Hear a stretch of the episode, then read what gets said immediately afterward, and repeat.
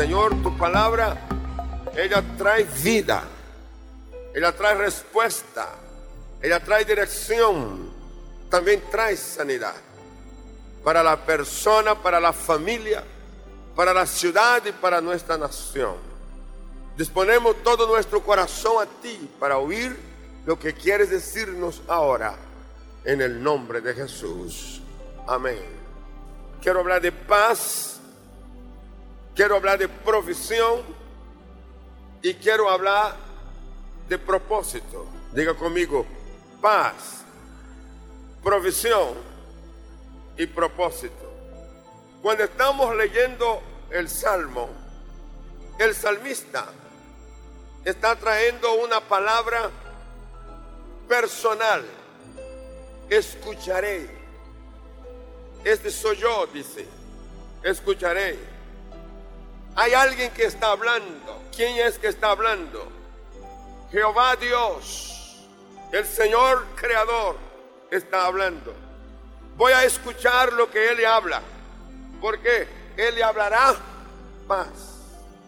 Y luego dice, hablará paz a su pueblo, a la nación, a su ciudad. Y hablará paz a sus santos, a la familia de la fe. Entonces son tres grupos. Pueblo, nación.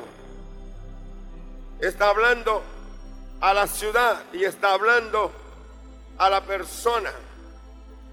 Individualmente cada uno. Y aquí cuando habla de los santos, la familia de la fe.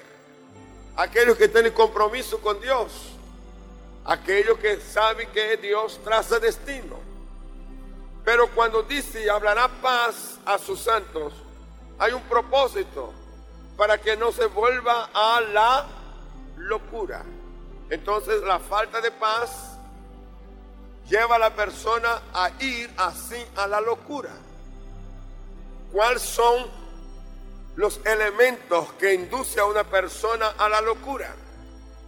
Hay una lista y tengo algunos, algunos de estos elementos aquí.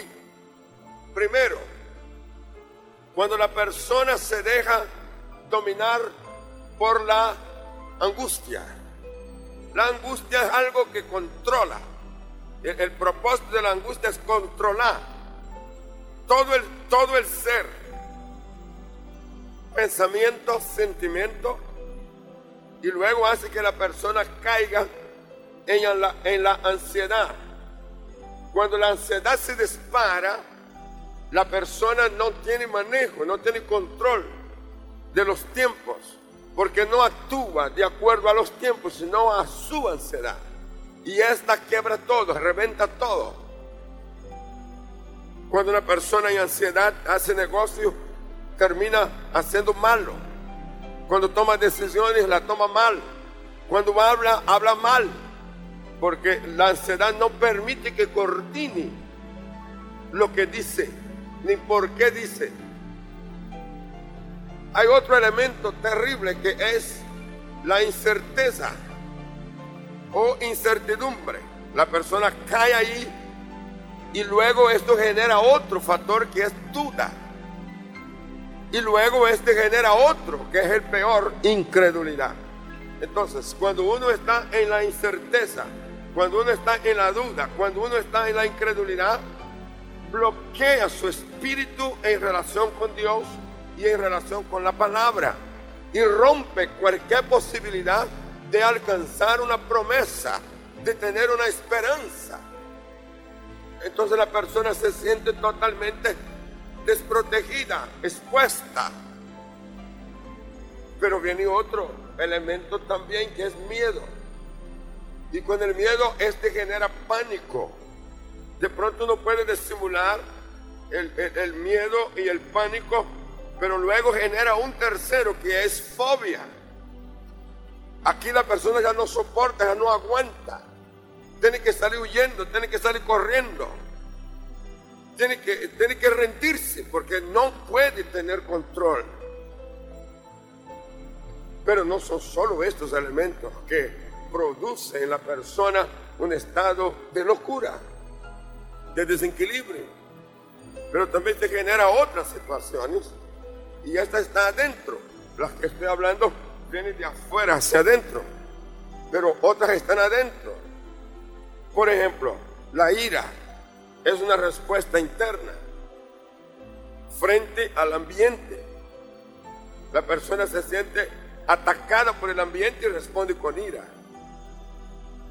Y la ira puede ser que surja dentro de la casa, de la familia. Y cuando esto surge, los, los miembros de la familia es lo que va a sentir en la descarga de la ira. Como en el núcleo de trabajo, los amigos, compañeros, patrón o empleados. Si es en la calle, alguien, un transeúnte. Si es en el transporte, en el, en el lugar donde uno va transportando con grupos grandes, alguien que estará allí termina siendo el factor de la descarga de mi ira, de mi irritación. Pero también genera odio, eso está dentro. Ya no es simplemente un, momento de descarga, sino el odio es algo que guarda, que va pasando días, va pasando meses, va pasando años, y aquello queda guardado en contra de. Y esto que está guardado va minando a la persona. Y luego esto produce otra cosa que se llama pensamientos dominantes. Entonces el pensamiento dominante es aquel que va subiendo en nivel de fuerza en la persona de control hasta que lo lleva a ser lo que está pensando. Déjame darte un ejemplo de personas que la Biblia presenta. Caín, por ejemplo, Caín se disgusta con su hermano Abel por una cosa tan elemental. Ambos ofrecieron a Dios ofrenda. Y dice que Dios se agradó de la ofrenda de Abel más que la de Caín. Esto disgustó a Caín. Lo llevó a un estado de, de contrariedad con su hermano.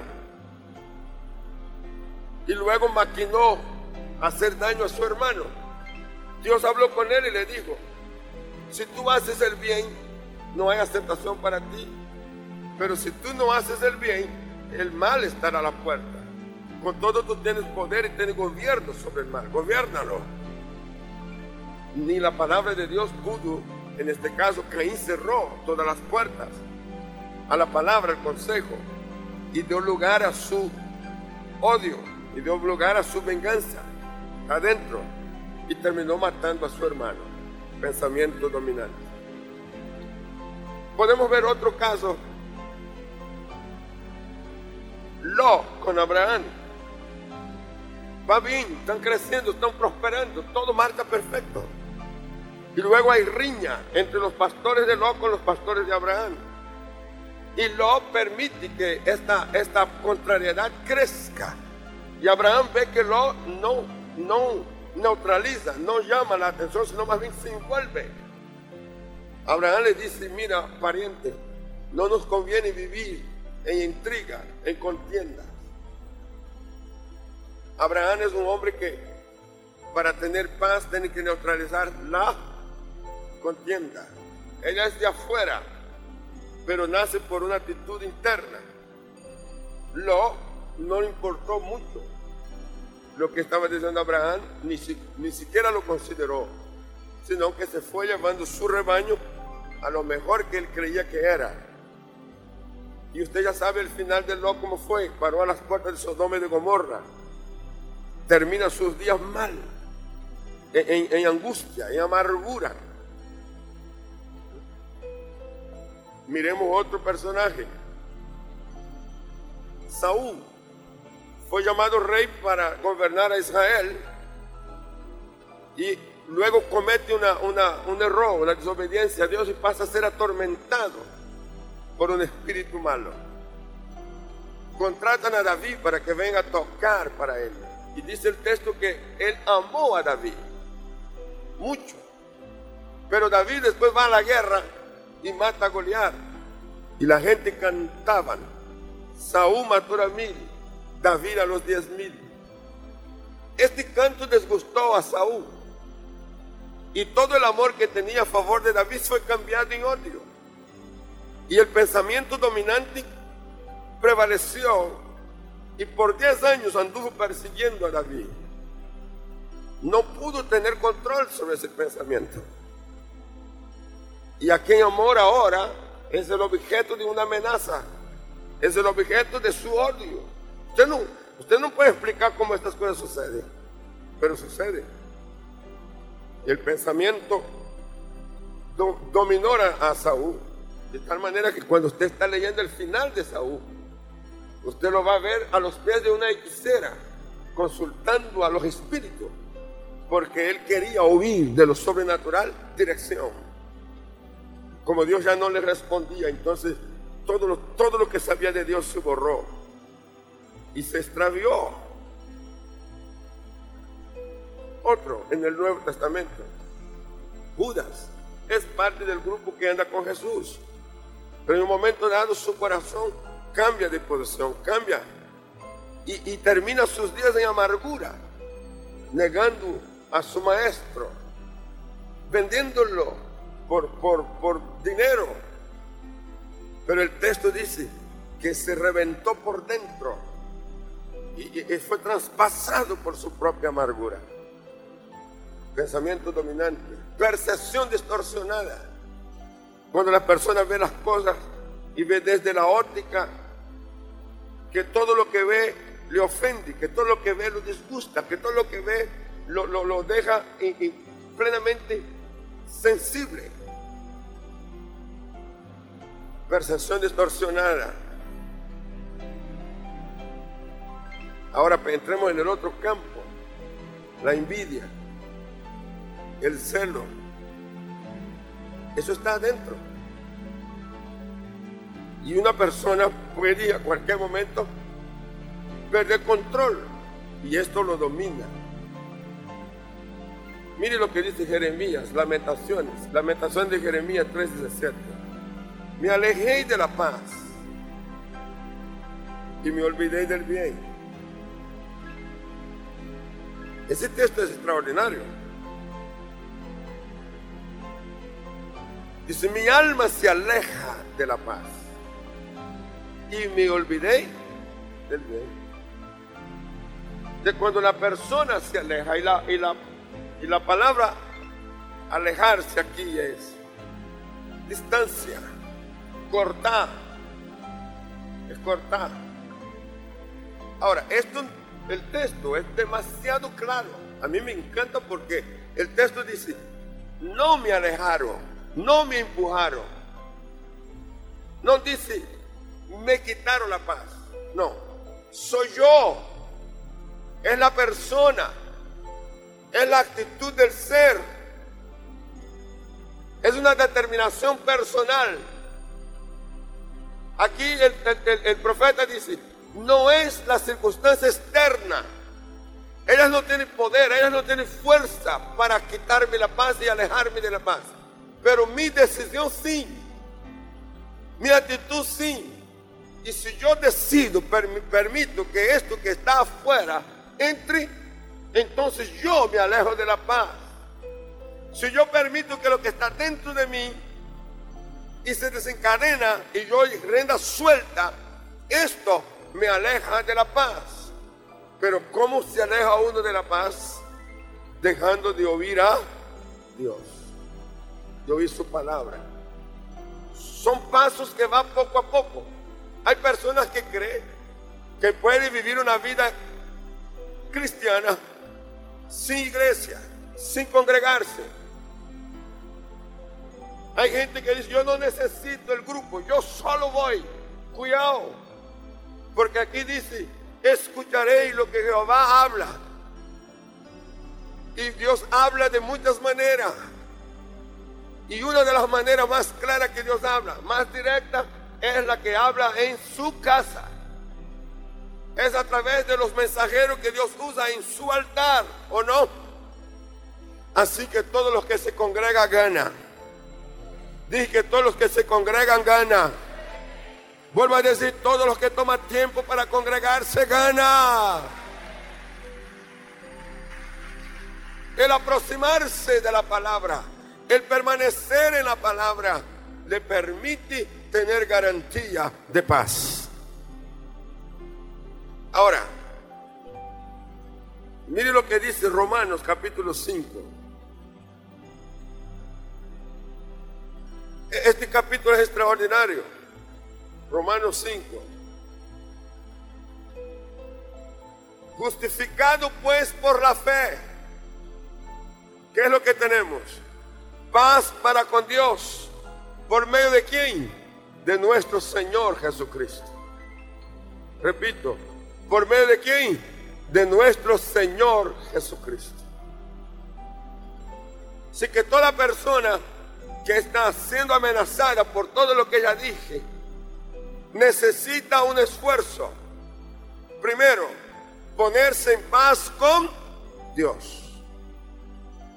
Ponerse en paz con Dios. Activar la fe que tienes.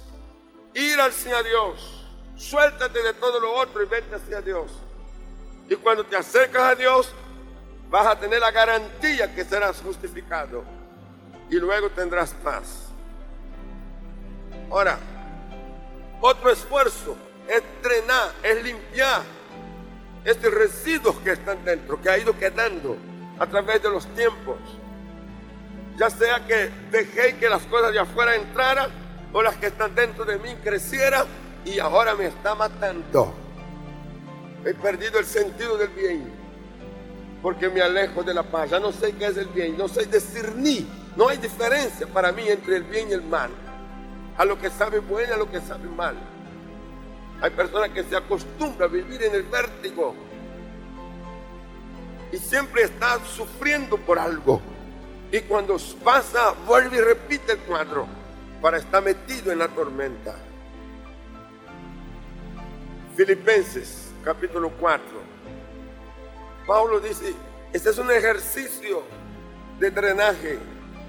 Por nada estéis afanoso. Capítulo 4, verso 6 si no sea conocidas vuestras peticiones. ¿Delante de quién? Del pastor. ¿Delante de quién? Del amigo. Que todo lo que está dentro de ti maltratándote, vete, dice al amigo, así dice. No, aunque uno puede tener alguien con autoridad, alguien con madurez que nos escuche pero ninguno, por más maduro que sea, sabrá entender mejor que Dios. Aquí, si no sea conocida vuestras peticiones delante de Dios, ¿de qué manera? En oración, en ruego y con acción de gracias. Hay un orden. Primero peticiones, luego oraciones, luego ruego y luego acciones de gracias. La acción de gracia incluye canto.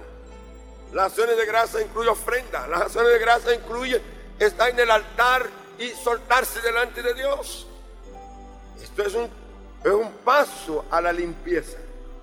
Si alguien hace eso, entonces el versículo 7 trae los resultados y la paz de Dios.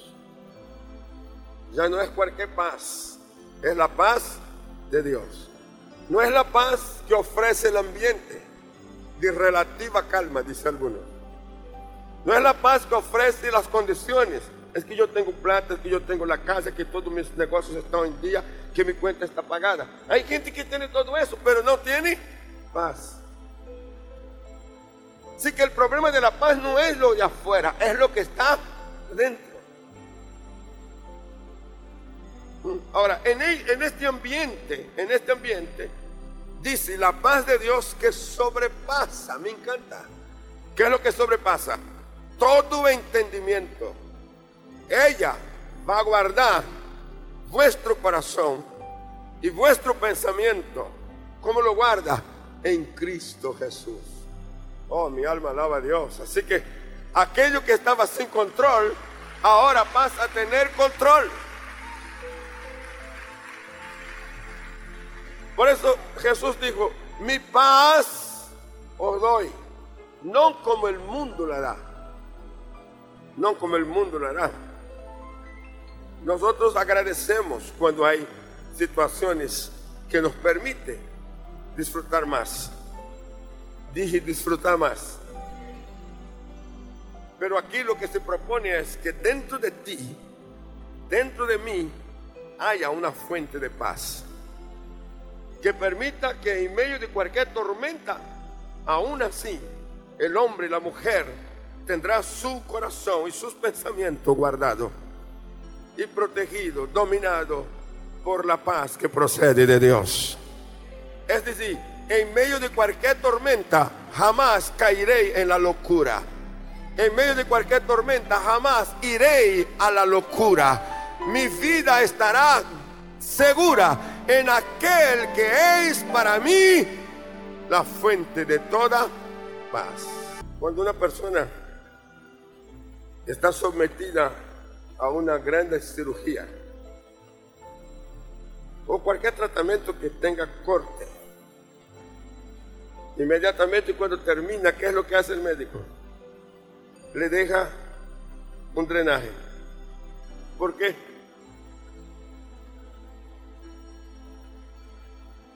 Para limpieza, diga limpieza. Porque, por mejor que haya sido la cirugía, por excelente que haya sido el médico, el cuerpo no tendrá una recuperación si los residuos que mata, que envenena, se quedan. La palabra es así para ti. Acuérdate lo que dice Pablo a los Efesios. No se ponga el sol sobre vuestro enojo. No te conviene ni un día, ni una hora, ni un minuto a que estas cosas queden guardadas en ti. No te conviene.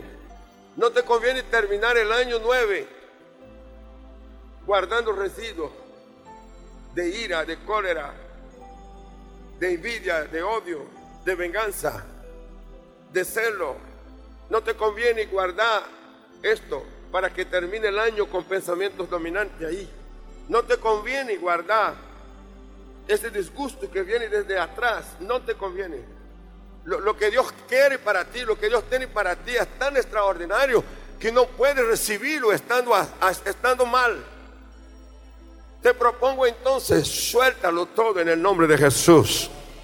Límpialo todo, deja que todo esto salga de ti. Escuche bien, me alejé, mi alma se alejó de la paz y me olvidé del bien. No sé cuántas personas se sienten necesitadas en estas condiciones. Te quiero decir que hay esperanza. Hay esperanza. Dije que hay esperanza. ¿En qué consiste la esperanza? La esperanza consiste en que escucharé lo que me hablará Jehová. Porque Jehová me hablará paz. Él me hablará paz para que yo no me vuelva a la locura. Aquí lo que estamos frente a lo que dice Pablo entonces a los filipenses. Voy a hacer saber todo lo que está en mí a mi Dios. Voy, a decirle a Él. Voy a soltar, voy a drenar eso. Y luego voy a dar lugar que la paz de Dios gobierne mi corazón. Y también gobierne mis pensamientos. Profesión. En el Salmo 132, verso 15. Dice, bendeciré abundantemente tu provisión. A sus pobres saciaré de pan.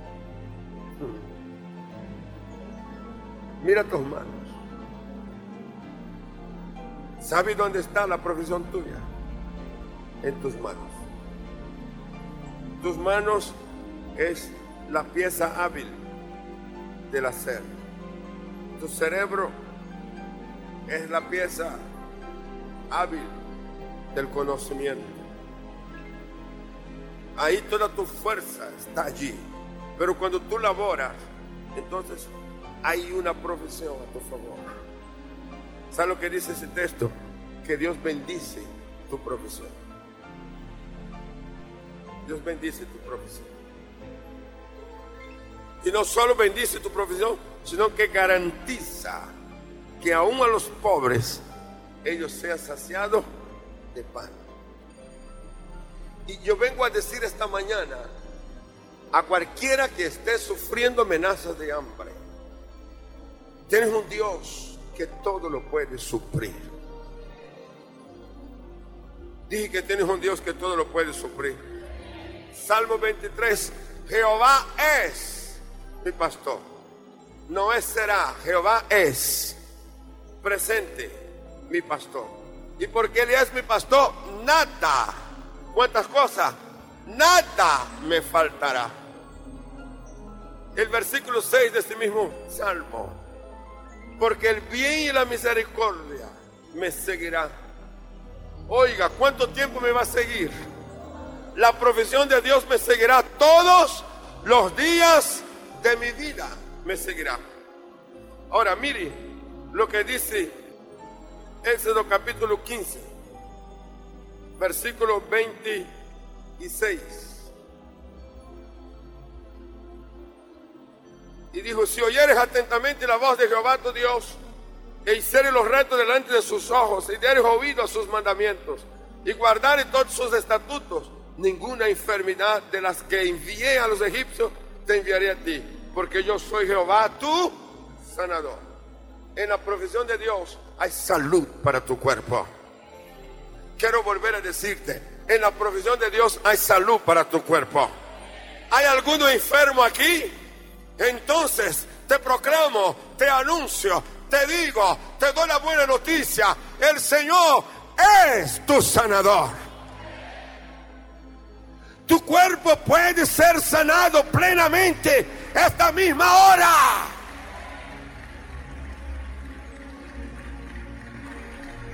Pero no solo es que Él es tu sanador. Si usted mira el capítulo 16 y el versículo 4 del mismo Éxodo. Y Jehová dijo a Moisés, aquí, yo os haré llover pan del cielo. Y el pueblo saldrá a recoger diariamente la porción de un día para que yo lo pruebe se anda en mi ley. ¿Sabes lo que está diciendo? Yo tengo profesión de pan para ti. ¿Profesión de qué? De pan para ti. Así que Dios es el Dios que sana y es el Dios que provee de pan nuestras vidas. Pero también dice que llegaron a las fuentes donde había unas palmeras. Allí no había agua por ningún lado, pero el Señor los guió a un lugar donde las palmeras estaban y luego estaban las fuentes de las aguas. Son tres profesiones ahí. Sanidad, pan y agua. Comprenda que en la plenitud de Dios hay provisión para ti. Yo no sé qué es lo que te hace falta, pero te quiero asegurar que hay un departamento, un compartimento, un container lleno de lo que tú necesitas.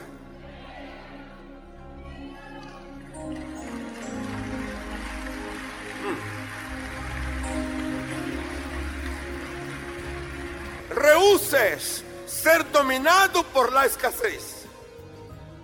No permita que la amenaza de hambre gobierne y domine tu vida.